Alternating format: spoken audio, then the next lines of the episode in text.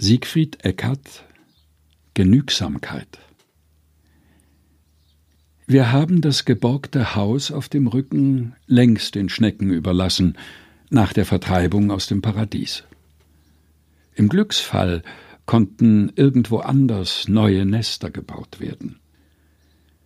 Wir trockneten unsere Tränenaugen über verlorene Ländereien im wüsten Wind teuer bezahlter Einsamkeit, bis wir unser Lager fanden, im unbesiedelten Augenblick der Gegenwart, ohne Drohkulisse, aus Fluch und Segen, im verlassenen Zelt eines alten Ziegenhirten.